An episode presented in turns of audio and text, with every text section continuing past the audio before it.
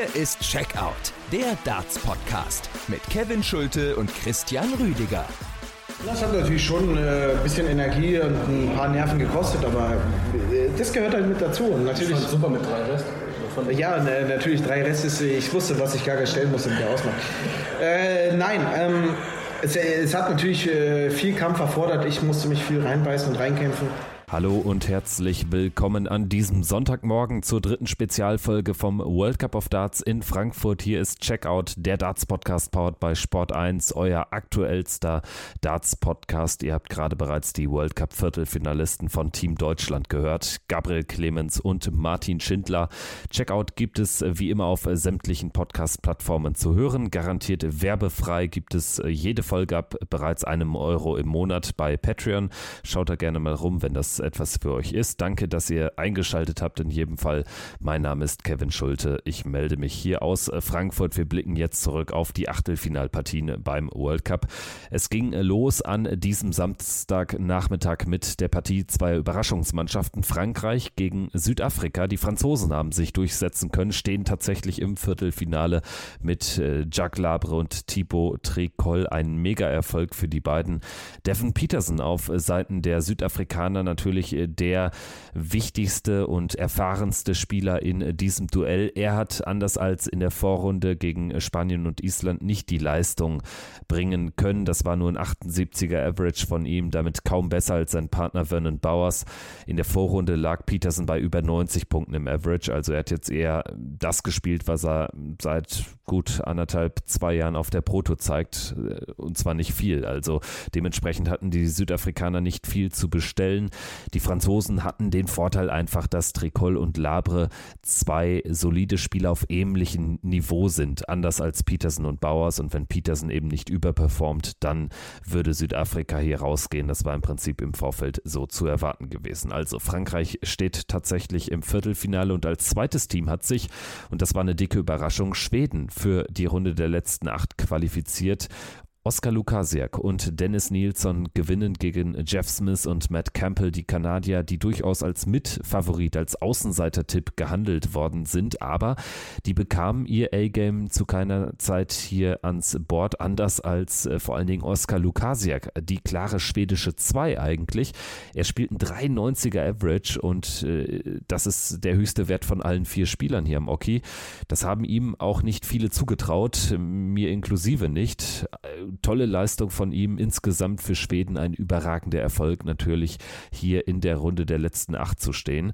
Das hat auch der Titelverteidiger geschafft. Australien hatte allerdings einige Mühe gegen eine weitere Überraschungsmannschaft gegen Kroatien. Am Ende ist es ein 8 zu 6 und zur Pause, nach sieben Lecks äh, gibt es ja immer eine Pause, haben die Kroaten tatsächlich mit 4 zu 3 geführt. Am Ende hat den Ausschlag gegeben, würde ich sagen, dass äh, Damon Hatter sein Niveau anziehen konnte im Vergleich zu den Vorrundenspielen gegen Guyana und Gibraltar. Hatter und Whitlock insgesamt auf einem ähnlichen Niveau. Whitlock hatte das Team ja in der Vorrunde tatsächlich äh, getragen, tragen müssen. Hatter jetzt stark verbessert. Kroatien mit einem starken Boris Kritschmer. Romeo Gribavac hat aber auch absolut solide gespielt. Nur trotzdem das, was er kann, die 80 im Average, sind halt nicht das, äh, was äh, dich dann irgendwie konkurrenzfähig hält, wenn du gegen zwei Australier spielst, die so viel Erfahrung und so viel Klasse haben. Dennoch, Kroatien war wirklich nah dran, hier sogar die ganz große Sensation zu schaffen und trotzdem ist auch der Achtelfinaleinzug in einer Gruppe mit Irland wirklich ein großer Erfolg. Ich würde sagen, wir hören jetzt mal kurz rein in die Siegerinterviews. Zunächst äh, die Australier letztendlich waren durchaus in der Pause überrascht davon, dass die Kroaten, das war ihr Eindruck, irgendwie das Gefühl hatten, als hätten sie die Partie schon gewonnen. Also das fand ich war eine sehr interessante Aussage von äh, Damon Hatter. Wir hören uns das mal an. I felt at that break that they thought they've they've won like already the talk and this is ours and all that. And I'm like, I said to Simon, I said they think they've won this. I said, mate, we we know what we, we know what it's about. We'll turn up and we'll smash it. And and sure enough, we yeah we got those quick fired legs. Yeah, I think, I think and the best thing with us is we're like pretty equal as like players, so there's no pressure on each other. Like yeah. no one has to carry each other. Like we just both perform and, and we're we're just level. Like. Und insgesamt für die weiteren Aussichten des äh, amtierenden Titelträgers beim World Cup of Darts, da hat Simon Whitlock gesagt, dass er es äh, rückblickend wirklich für gut hält, dass sie schon in der Vorrunde ran mussten und dementsprechend schon zweimal häufiger auf der Bühne standen.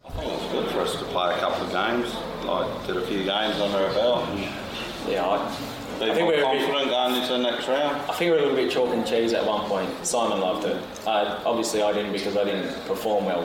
And whether it was down to the other teams not performing well, I, I don't know because my whole year so far has been winning games, playing against players against their game, not my own game. Um, yeah, grateful for Simon to play how he played, just stepped up. Like you said, he wanted to go first, took lead, took charge. Hey, I'm down with that. Don't worry about that. I'll, I'll be shadow for, for that. But yeah, I feel when it comes to serious business, I feel I can turn up, and, and I proved it that I did. Also Damon Hatter sichtlich äh, zufrieden, dass er jetzt endlich mal auch äh, seine Leistung hat bringen können. Das war in der Vorrunde, wie erwähnt, nicht der Fall. Also Australien gewinnt gegen Kroatien. Das war der erste richtige Test. In der Vorrunde waren das keine Hürden mit Guyana und Gibraltar. Jetzt sah das anders aus. Äh, Kroatien insgesamt, das habe ich aber auch schon deutlich gemacht, äh, darf man nicht gering schätzen. Eine tolle Leistung. Boris Kritschmer ist der, der Profi, der Tourkartenbesitzer. Romeo Gribevac hat so eine Bühne noch nicht im Ansatz gesehen. Der spielt ansonsten Bundesliga in Darmstadt und das war's dann auch und vielleicht mal irgendwie eine European Tour Quali und so, aber alles natürlich nicht vor so einem Publikum. Schauen wir uns die vierte und letzte Partie des Samstagnachmittags an. Schottland gegen die Philippinen mit Spannung erwartet worden. Die Philippinen hatten ja zuvor wirklich überzeugt am Freitag mit äh, zwei tollen Siegen. Die Schotten erstmals jetzt seit 2019 wieder in der Besetzung Peter Wright, Gary Anderson, also in der 1A-Besetzung und äh, es äh, gab viele offene Fragen im Vorfeld. Wie würde Peter Wright jetzt äh, antreten, nachdem er wirklich bislang so schlechte sechs Monate spielt? Gary Anderson dagegen, der den Arschtritt bekommen hat von seiner Frau, von Ryan Searle, der endlich wieder im Practice Board steht nach äh, der verkorksten Weltmeisterschaft, nach den verkorksten letzten Jahren. Der spielt einen richtig guten Dart und trotzdem ist natürlich Peter Wright die nominelle Spitzenkraft dieses Teams als Nummer zwei der Welt. Anderson jenseits der Top 20 und trotzdem trotzdem hat man gemerkt, also Anderson ist der Spieler, der es aktuell eher richten muss und kann. Und das hat er geschafft. Ein ganz, ganz wichtiger Moment beim Stand von 6 zu 5. Die Philippinen waren teilweise vorne, es war ein ganz enges äh, Ding. Da gelingt Gary Anderson der 141er Checkout, der klassische Weg, wie wir ihn am Ende eines neuen Datas so häufig äh, kennen und äh, schätzen gelernt und lieben gelernt haben. Triple 20, Triple 19, Doppel 12 zum 7 zu 5 und davon konnten sich die Philippinen Christian Perez und Lawrence Illigan nicht mehr erholen. Peter Wright war demzufolge auch froh, dass Gary Anderson so spielt, wie er aktuell spielt, dass er zurück ist beim World Cup of Darts. Yeah, obviously it's nice to have Gareth back.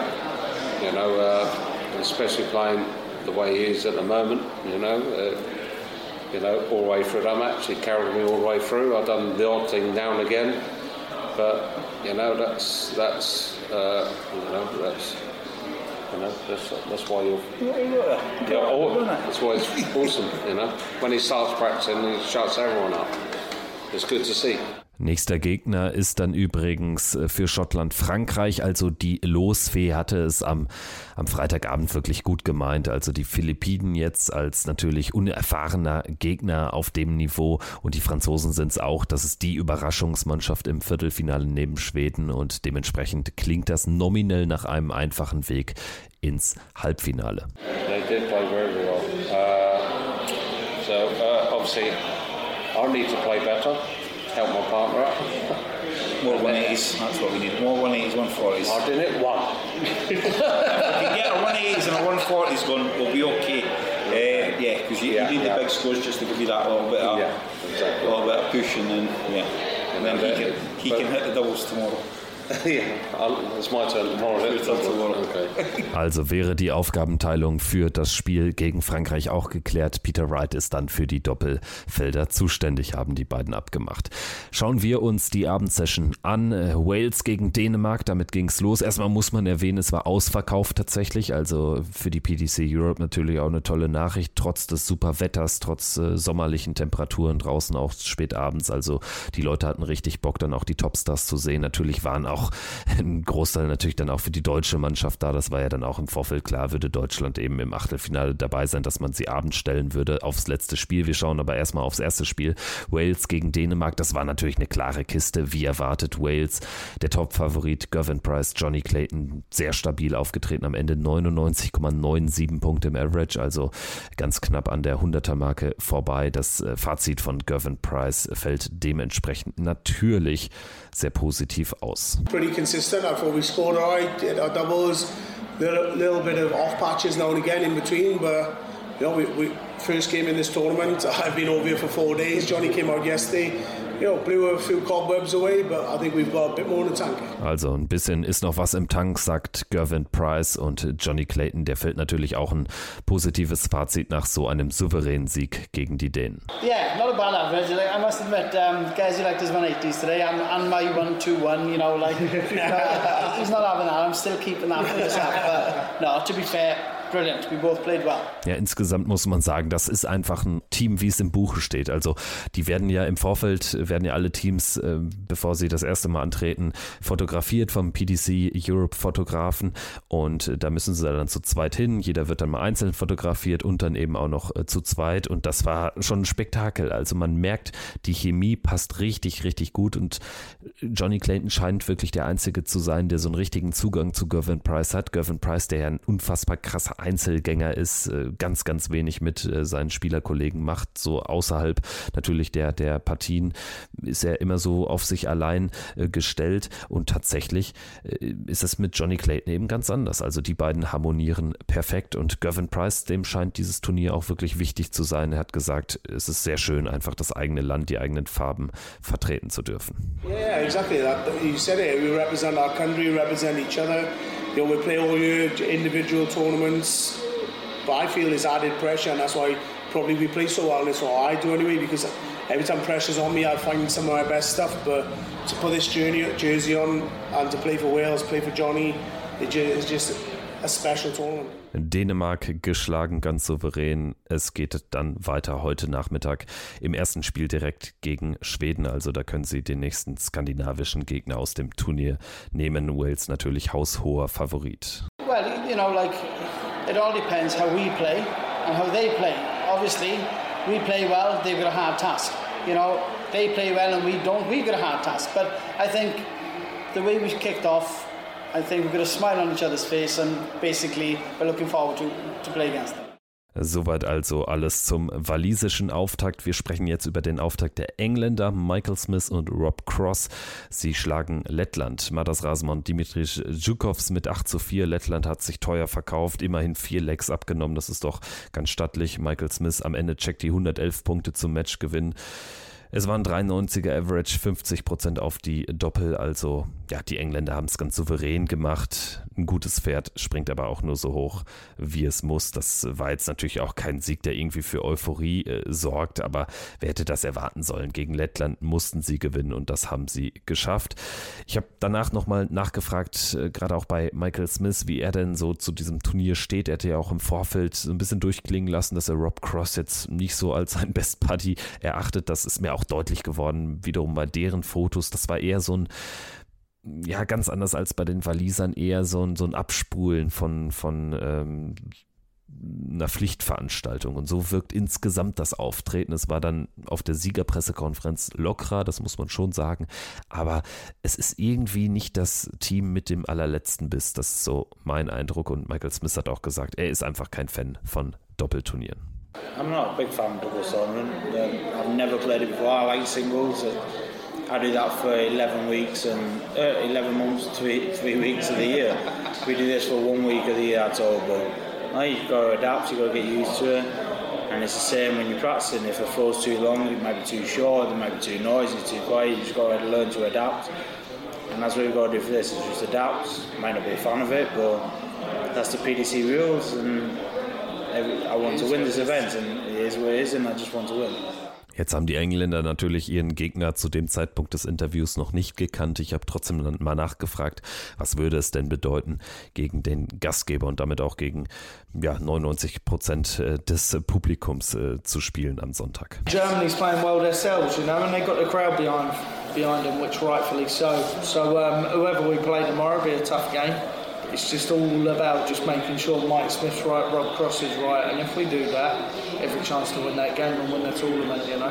Also die an Nummer 1 gesetzten Engländer kommen souverän durch und ja, wir werden jetzt später noch über den Gegner der Engländer heute am Sonntag sprechen.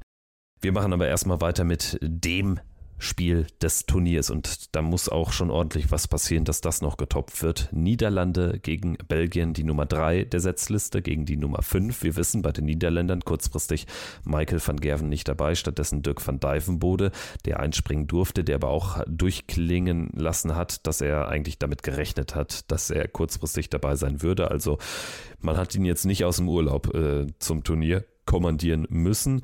Und das wirkte auch nicht so. Er war top drauf, hat richtig gut gespielt. Danny Noppert äh, wirkte so ein bisschen aufgefressen von diesen ganzen Alpha-Tieren auf der Bühne, von diesen Mengen an Testosteron, die natürlich auch bei Dimitri Vandenberg oder das natürlich auch bei Dimitri Vandenberg und Kim Halbrecht zuhauf vorhanden ist, bei Dirk sowieso. Also es war eine epische Schlacht zwischen Niederlande und Belgien, zwischen diesen beiden Nationen, die sich natürlich auch es dartstechnisch bis aufs Blut gegeben haben. Da wirklich blieb kein Auge trocken, allein wenn wir an diesen Matchstart zurückdenken. Gefühlte zwei Minuten hat Dimitri Vandenberg seine Gegner und auch seinen Teampartner Kim Halbrechts warten lassen, bis er die Doppel-16 trifft. Also was für ein Ende dieses Spiels. Und äh, Kim Halbrechts äh, hat natürlich dann auch Stellung genommen. Ich habe ihn gefragt, wie haben sich denn diese längsten 20, 30 Sekunden seines Darts-Lebens angefühlt, als er da auf Dimi warten musste und den Matchstart. Yeah, I told Dimitri when he turned around. 20 seconds? Oh, I, I, when he turned around, I said, Dimitri, focus on the darts. Don't look at the crowd because it's going to get worse. But he said, hey, Kim, let me do my thing. And uh, I have to say, yeah. I'm not a fan. But when you finish that style, you've got grosse. Next uh, time, next time he's gonna say, "Okay, Dimi." This yeah, time he went like, "I wouldn't do it." like I said, personal wise, I'm not a fan of that way. But when you do it and you finish it, okay, do it every time now. When we play doubles, yeah. do it every time. I don't mind. Und was es bedeutet, als belgisches Team das niederländische, also dieses Derby äh, gewonnen zu haben. Das habe ich Kim auch gefragt und da hat er auch eine ganz klare Antwort gegeben. It doesn't matter what sport you have. Belgium Holland is always one of the classics uh, for us. So beating Holland is amazing. Not only because it's Holland, because Dirk and uh, Danny are two of the best players in the world. They're top 10 material, they're Premier League stuff. Um, they've won big games, and to beat them on that big stage means the world to us. 8-7, it's a classic as well. Man muss es auch nochmal betonen, was ist das für ein verrücktes Turnier aus Sicht der Belgier. Erstes Spiel am Donnerstag, sie würdigen sich keines Blickes, machen die Pressekonferenz nicht zusammen. Im Vorfeld laufen sie sich bewusst aus dem Weg, im Nachgang auch. Und dann gibt es eben dieses Gespräch, was alles in professionelle Bahnen lenkt und seitdem ist ja wieder alles wie früher, hat man den Eindruck. Natürlich ist diese private Geschichte nicht ausgeräumt, also anderes ähm, hat man nicht gehört, anderes wurde nicht betont, aber sie haben Spaß daran gefunden, das kann man schon sagen, das merkt man auch auf der Bühne. Sie haben Spaß, großen Spaß daran gefunden, ihr Land zu vertreten und zusammenzuspielen und das Beste zu geben, um tatsächlich diesen historisch ersten Titel für Belgien zu holen. Und ich halte das tatsächlich nicht für ausgeschlossen, denn die Teamchemie, die ist irgendwie so weird bei denen, dass sie sich gegenseitig aktuell regelrecht anstacheln und ja, also auch auf der Pressekonferenz, das war wieder Vogelwild. Beides sind natürlich auch zwei große Zampanos im positiven Sinne. Es wirklich macht Spaß mit denen. Interessant fand ich, das äh, will ich auch noch loswerden, was sie zu dem generellen Matchablauf gesagt haben. Und zwar hatten sie sich so einen kleinen taktischen Plan zurechtgelegt, gerade in der Pause. Und der betraf Dirk van Dijvenbode, dem man so ein bisschen ja das Tempo drosseln wollte und wie sie das gemacht haben, das erklären die beiden. I have to say that the start of the game we were very after the break I told Dimitri sometimes you have to relax a bit because yeah, we encourage Dirk, and Dirk is somebody, he's a player who, who thrives on energy. He loves energy, yeah. yeah and what I said energy. to Dimitri, before Dirk, I'm going to calm it down a bit, play it a bit slower, because he thrives on that. That was a bit the, the I'll have to say, if you have a tactical plan in darts, that was a bit of a tactical plan when, to when, yeah, when get his nervous, energy down. When we're nervous, we could jump into um, the rhythm of our opponents, and all of a sudden you're like, Dimi, we've got to play our rhythm, we've got to play our game. Yeah. He likes to go up to the hockey and he goes one kick and then he throws his dart. Every, I like to go to the hockey and say, have a breath and then throw your three Every darts. time But he was on fire and Dirk was thrown afterwards, he went a 180 or a yeah, 171. So I said we have to keep his rhythm down. From the first start, isn't it? Yeah. From the first start, Yeah. bang on. And that was a bit of a like, tactical "Ooh." plan, and that I think that worked at the end because at the end he wasn't as scoring power as he's capable of. Right things at the right time. Yeah. Belgien steht also mal wieder im Viertelfinale und es ist natürlich eine wirklich taffe Auslosung. Jetzt nach dem Achtelfinale gegen Holland geht es weiter gegen Australien, gegen den Titelverteidiger für Dimitri Vandenberg natürlich ein ganz besonderes Spiel. Darauf haben auch beide aufmerksam gemacht, denn es geht für Dimi gegen Damon Hatter, einen seiner besten Freunde, auch außerhalb des Dartsports. Die beiden haben ja auch äh, lange zusammen gewohnt in England. Also das wird ein besonderes Match Belgien gegen Australien. Auch dazu hat Kim Halbrechts noch etwas gesagt. We're in a stage now where I've been a lot of times in the World Cup quarterfinals. I've been here um, from my 12 years, maybe eight or nine. Yeah, probably. Eight or nine Yeah. times. So We'll um, be close.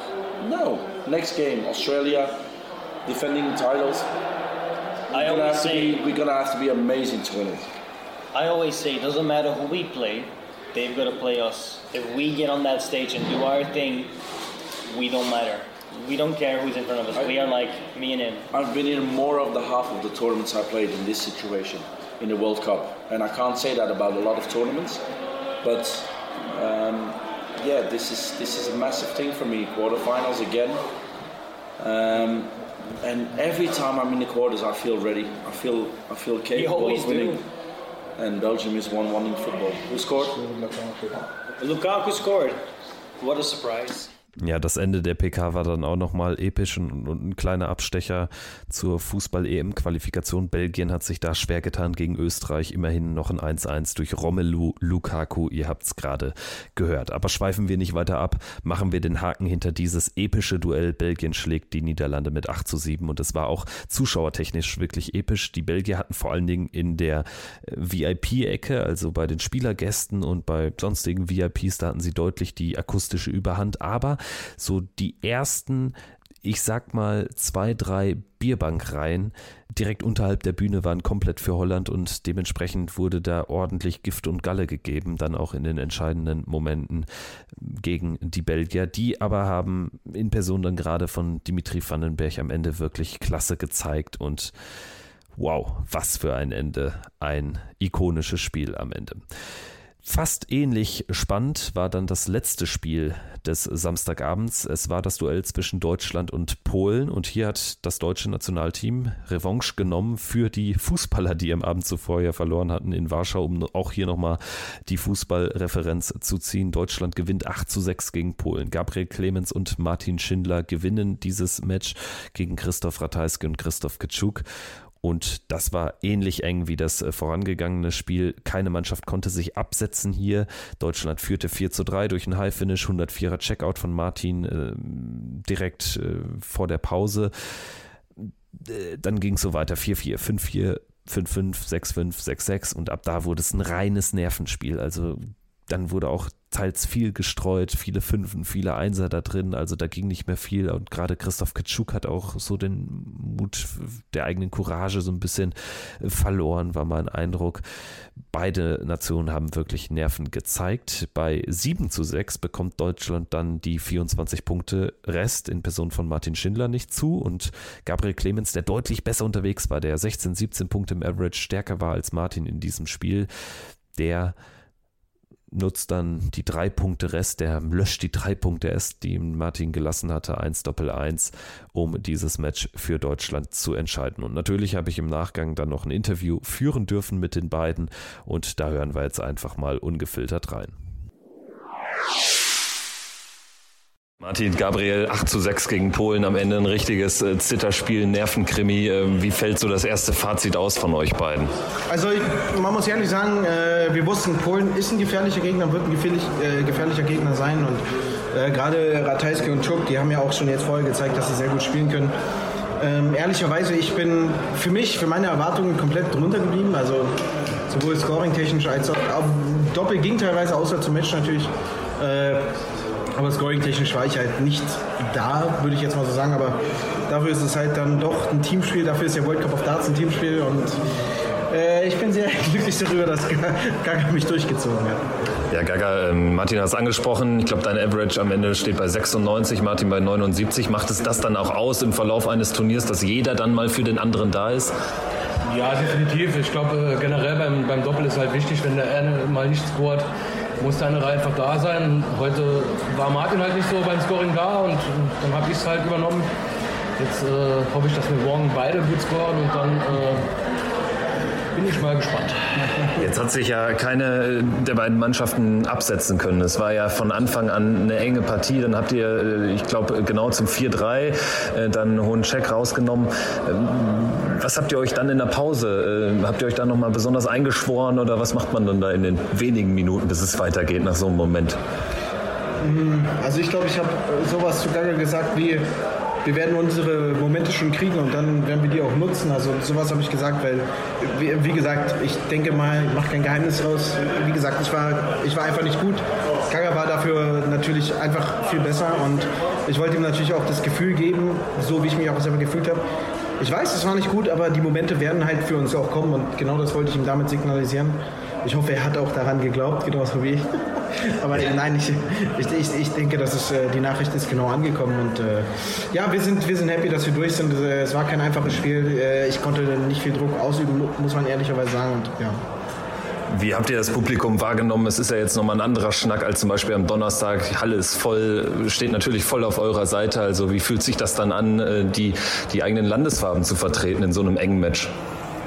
Ja, also ich glaube, das ist generell so, wenn es läuft, äh, heute bei mir ist ganz gut gelaufen, dann dann reitet man quasi die Welle und äh, wenn es halt nicht so gut läuft, dann wird es auch äh, genauso ein großer Rucksack auf, auf der Schulter und äh, ja, ich hoffe morgen bekommen wir es hin, dass wir beide die Welle reiten und dann schauen wir mal. Wie ist denn euer Gefühl für äh, das Spiel gegen England? Die haben jetzt erst einen Auftritt hinter sich gebracht. Michael Smith hat eben noch gesagt, eigentlich Doppel macht ihm nicht so viel Spaß. Bei euch sieht das ja ganz anders aus.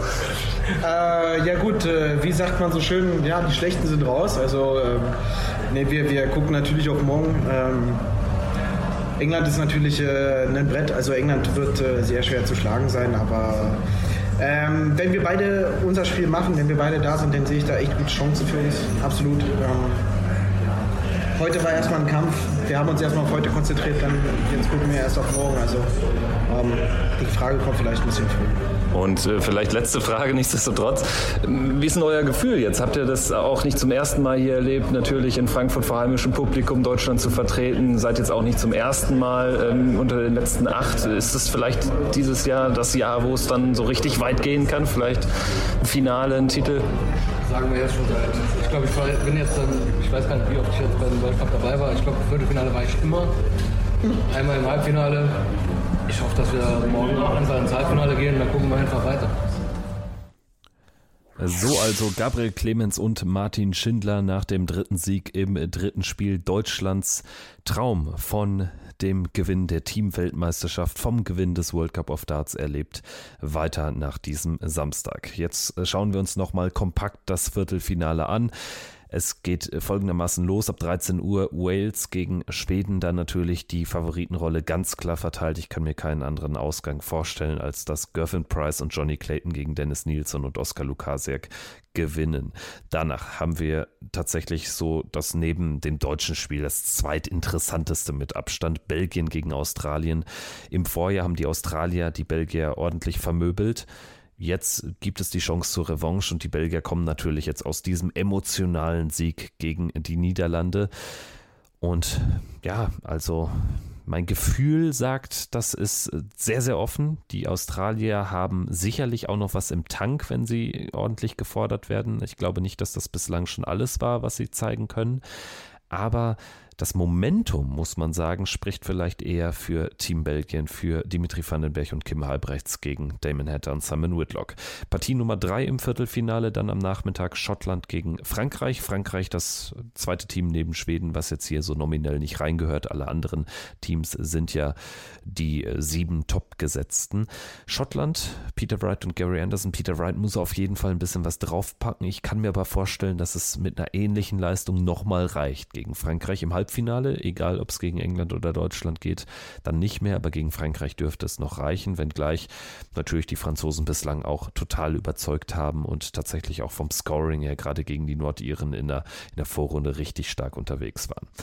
Letztes Viertelfinale dann das natürlich interessanteste Spiel aus deutscher Sicht. Deutschland gegen England. Ich sehe tatsächlich eine Chance. Ich glaube, dass natürlich das Doppel, das Tandem Kleen mit Schindler ein eingespielteres, ein harmonischeres Doppel ist als das Duo Michael Smith, Rob Cross. Das hat ja der Bully Boy quasi mit seiner Aussage, dass er eigentlich nicht so richtig Bock hat auf, auf Doppel, indirekt bestätigt. Also wir schauen uns das an. Ich bin sehr, sehr gespannt auf diesen Finaltag und wie geht es jetzt hier im Podcast weiter? Natürlich bin ich jetzt äh, nochmal für, für NTV und für unseren Podcast dann natürlich jetzt auch äh, beim Finaltag in der Halle, in der Eissporthalle in Frankfurt.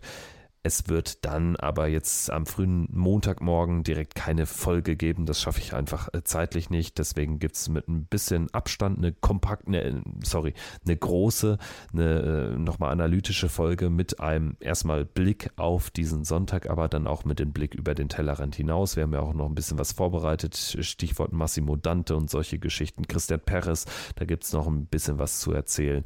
Also da wird dann was kommen gegen Anfang, Mitte der der Woche, sage ich mal. Es wird auch ein Gast dabei sein in dieser Folge, die dann auch sicherlich über eine Stunde gehen wird. So viel kann ich schon ankündigen. Ich bedanke mich jetzt zu guter Letzt einmal mehr fürs Zuhören während des gesamten Turniers. Danke für die Treue hier bei Checkout der Darts Podcast. Wer uns einen Gefallen tun möchte, lässt fünf Sterne da. Das ist ein ganz, ganz um, ähm, kurzer Schritt für euch. Geht bei Spotify, bei Apple Podcasts. Ein paar Sekunden dauert es nur und uns hilft das einfach sehr, sehr weiter. In diesem Sinne wünsche ich jetzt einen wunderschönen Sonntag. Ich hoffe, ihr habt viel Spaß beim Gucken des World Cup of Darts. Vielleicht seid ihr auch in der Halle. Also in diesem Sinne macht's gut und bis zur nächsten Folge. Ciao, ciao.